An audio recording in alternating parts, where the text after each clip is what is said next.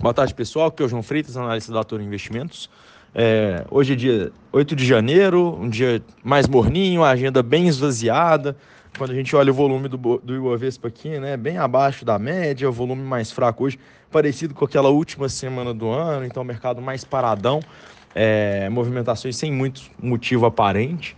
É, quando a gente olha o Ibovespa aqui, né, tentou uma correçãozinha no começo do dia, acabou virando é, e agora sobe 0,18. Agora são 5, são 8 para 5 da tarde, a gente caminha é, para o fechamento da, da sessão de hoje.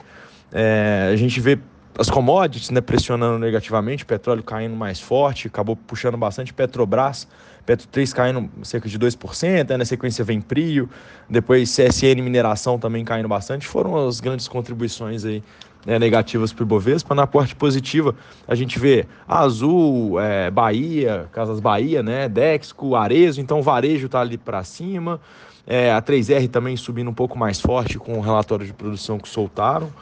É, quando a gente olha o dólar, né, hoje oscilou aí perto da estabilidade, sem muito, é, sem muito driver específico, o Treasury lá fechando um pouquinho. É, dólar agora, dólar futuro caindo 0,09, é, negociou em alta, negociou em baixa, ficou oscilando ao longo do dia é, sem muita explicação. Né? Assim como uma curva de juros também, né, ao longo de praticamente toda a curva a gente vê né, uma abertura é, mais leve, assim, sem muito motivo, dia realmente mais parado.